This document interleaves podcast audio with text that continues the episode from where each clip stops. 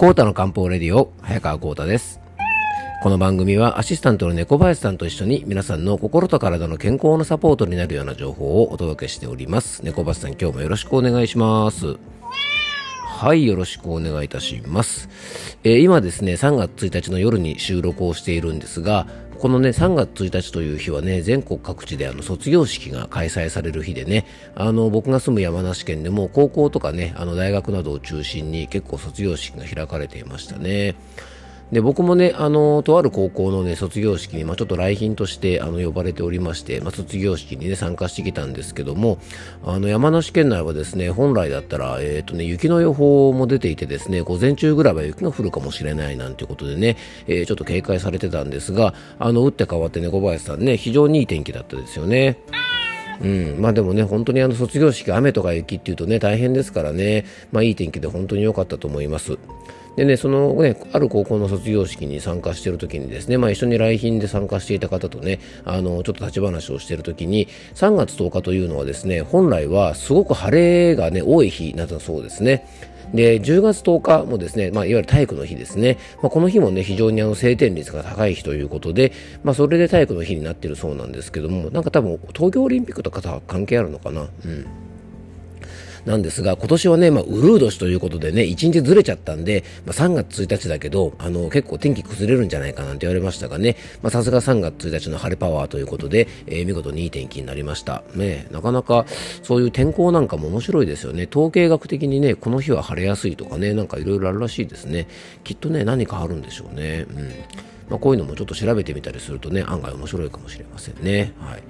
で、今日はですね、前回に引き続き、えー、草壁陽さんのね、著書である人間の死に方ということでね、えー、著者である草壁陽さんも小説家なんですがね、医師でもあって、えー、それとですね、草壁さんのお父さんですね、あの、お父様も医師であって、まあ、このね、あの、お医者さんであるお父さんを、いわゆるあのね、えー、見とるあの状態ですね、まあ、在宅で介護して、終末医療を経験した、まあ、そんなね、草壁さんの自らの体験をですね、あの書かれた人間の死に方という本についてね、昨日からお話をしておりますので、えー、よかったら最後までお付き合いください。コータの漢方レディオ、今日もよろしくお願いいたします。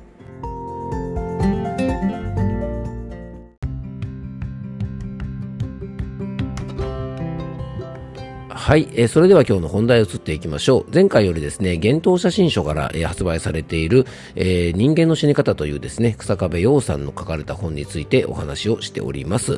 まあ、お医者さんである、ね、著者とですね、えー、っと、要はお父さんもお医者さんということでね、まあ、お医者さんがお医者さんを見る、しかも親子ということでね、非常に特殊な状態で、あの、在宅介護をされて、終末期の医療をね、あの、経験されたということで、ちょっとですね、まあ、一般の方にはね、ちょっと参考にならない部分も、まあ、当然あったりするわけなんですが、でもですね、この終末期医療に対するね、あの、著者の考え方とか、あとお父様のですね、死に向かうところのね、まあ、その自分なりの考え方みたいなものはですね、ちょっといろいろ勉強になる部分が非常に多くてあのとっても面白い本だったんですね。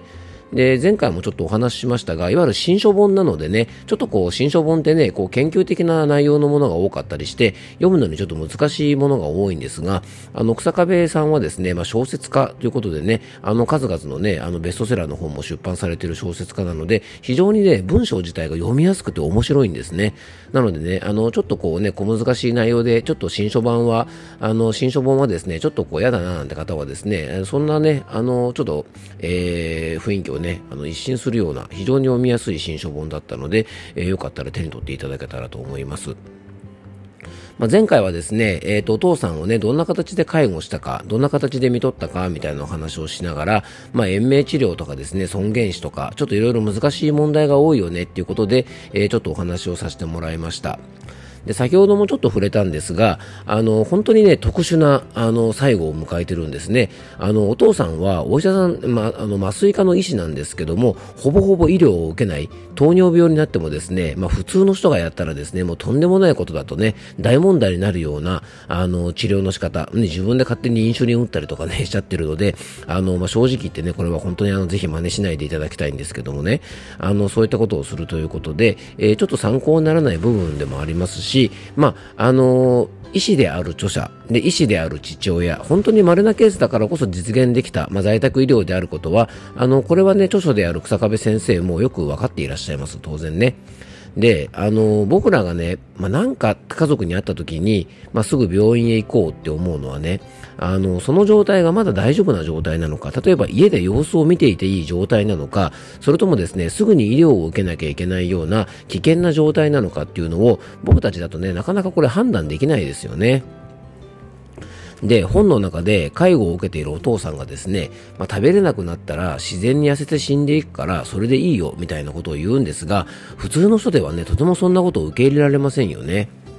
あとまたね、在宅介護でも、まあ、息子さんである著者がね、あの、お医者さんなので、まあ、点滴とかね、導尿をしたりとか、摘便とかね、あの、そういったね、まあ、素人ではちょっとできないようなことも、あの、息子さんがまあできたということで、まあ、苦痛の緩和をね、すぐそばでしてあげられたこともすごく大きいんじゃないかなと思いますし、何よりですね、先ほどもちょっと触れましたが、今のね、その介護をしているお父さんの状態がどうなのかっていうことを、あの、息子さん本人が、やっぱりお医者さんですからね、あの、判断できる、あの、そういう能力を持っていたので、一般の人の在宅介護の参考には、まあ、ちょっとならないと思うのでね、あの、そのあたりは草壁先生もですね、えー、本の中で注意喚起されていますし、もしね、この本を読まれる方がいらっしゃれば、あの、そこだけはね、あの、注意してほしいと思います。で、この本で、えー、ね、草壁先生がま伝えたかったことは、まあ、一人の人間としての死に方についてだと僕は感じました。で、その選択肢をもっと選べるようにしながら、まあ、医療を提供していくっていうことが良いんじゃないかなっていうことだと、僕なりにちょっとそういうふうに感じました。でね、積極的な医療を望まないお父さんも、すごく辛い時はですね、医者へ連れてってくれ、みたいなことをですね、言うんですね。でね、あの、草壁先生なんかも本の中で、なんか矛盾してるな、なんてね、おっしゃったりもしてますが、そこがまたね、なんとも人間味があって、やっぱりね、あの、痛みとかそういうものに対しては人間って弱いんだなっていうのをすごくね、感じましたし、あの、すごく理解することができました。またね、あの本の中で、あの、著者の身内の中でもね、延命治療をしたから助かったっていうね、あの、おじさんの話が出てくるんですね。まあ、そんな事例も紹介するなど、よくあるですね、この本は、あの、医療批判をするだけの本でもないですし、まあ、そもそもね、あの、僕そういう本は読まないので、あの、なのでね、まあ、そういうね、医療批判本ではないのでね、あの、読まれる方もそこの辺は安心して読んでほしいなと思います。あくまでも医師であるね、二人の親子の事例の紹介で、物事の考え方の参考にはすごくなると思いますし、あの、先ほどもね、ちょっと触れましたが、小説家であるね、草壁陽さんの作品なので、物語をとしてもですね、非常に面白くて、あっという間にですね、あとこれ新書本なんですが、字がね、すごく大きくて、あの、最近僕もちょっとね、老眼気味なのでね、あの、すごく読みやすいところもね、良かったんですよね。うん。でね、まあ、あの、最後にね、あの、この本の話題の最後になりますが、この本で僕がね、一番心に残ったところがあるんですね。えー、それがですね、まあ、この一節で、ちょっとね、その一節をあの少し、えー、要約しながら紹介すると、えー、大切な家族を失うことは言うまでもなく大きな悲しみだ。それを避けることができないけど、悲しみを小さくすることは可能だ。それは一言で言えば心の準備だというとこなんですね。あの自分が、えー、先に死ぬ以外愛する人を見送らずに済む方法はないのですから、まあ、その時のことを考えておくってことは、まあ、無駄じゃないというふうに書かれてました。また大切な人と別れなければいけない瞬間はこれ必ず訪れると思ってねこう死を前提とした心の準備をしていると、まあ、家族や大切な人と過ごせる今のねこのありがたさをあの身に染みて感じれるんじゃないかなと思います。まあ、そうすればね、まあ、くだらないことに意地を張ったりとか、まあ、言い争いをすることも減るだろうし、あの、いつしかね、まあ、永遠の別れが来ると思えば、まあ、素直に感謝の気持ちも湧いてくるし、まあ、こちらがそう思えばね、相手にも伝わって、まあ、おのずとね、家庭やパートナーとの空気も和らいで、今ね、こう、無事で生きてることの幸せを感じることができるんじゃないかっていうふうにも、あの、本の中には書かれていました。まあ、これはね、まあ、理屈かもしれませんが、大切な人の死をね、ちょっと意識するだけでも、ちょっとしたことにね、イラッときても我慢できますし、すごくね、優しく接することができる。で特にね、確実に自分たちよりね、まあ、先に死が訪れる可能性が高い親に対しては、まあ、親孝行しておこうとか、めんどくさいことでも、ちょっとね、あの、めんどくさいかもしれないけど、じゃあちょっと帰りに顔だけ見ていくかとかですね、まあ、今ね、こうして話ができることが当たり前じゃない。で、ちょっとした会話の時間も大事にしようと思えるんじゃないかなと思います。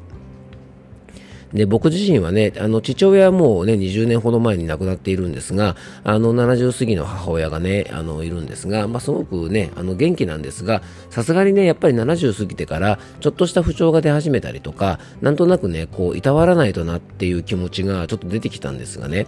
あの、その裏にある思いは、やっぱこの本に書いてあること、あの、この時間がね、いつまでも続くわけじゃないから、今とね、今こうやってね、親と入れる時間を大事にしようっていうふうにね、すごく思いましたし、あの、僕はね、あの、父親が急に亡くなったので、あの、父親の時はね、そんなこと考える時間もなかったし、まあ、当時はまだね、30になるかならないかぐらいかだったので、まだね、今のようなこう考え方とか思考ではなかったので、まあね、今いてくれてる母親とはですね、できるだけ穏やかに、まあ、あのね、親子なんでイラッとすることとか、なんかめんどくさいなって思うこともあるんですけども、でもね、あの、この時間をね、すごく大事にしたいなと、まあ、この本を読んでね、あの、それをすごく感じることができました。ました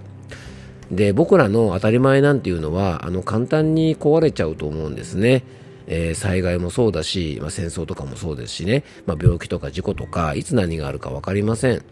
なのでね、あのー、まあ、年をね年を取った親でも、ね、自分の子供でもね、まあ、猫でも犬でも、ね、あのそういったもんでだからではなくて、まあ、どんなね、あのー、人ともねやっぱりこの一緒にいれる時間を、まあ、大事にしたいですよね。うん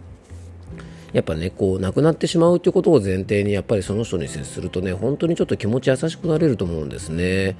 なのでね、まあ、よくね知足といってね樽を知るっていう言葉がありますがあのまさにそれだなと感じましたしあのこの本の中でねあの草壁先生のお父さんもこの知足という言葉をねよく口にしていたそうなんですね。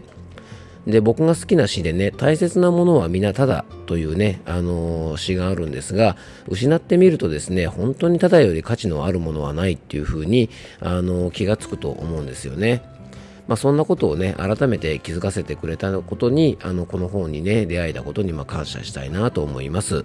えー、ちょっとねあの2回にわたって僕のね読書感想文みたいなあの内容になりましたがでもちょっとねいろいろその死に対することとかやっぱりあの終末期の医療とか介護とかね、まあ、そういったこれから僕たちがあの確実にちょっとずつは触れていかなきゃいけない問題について、えー、ちょっといろいろ考えるきっかけをくれたのでねあの非常にいい体験ができたなと思います、えー、少しでもね皆皆さんのお役に立てば嬉しいなと思います。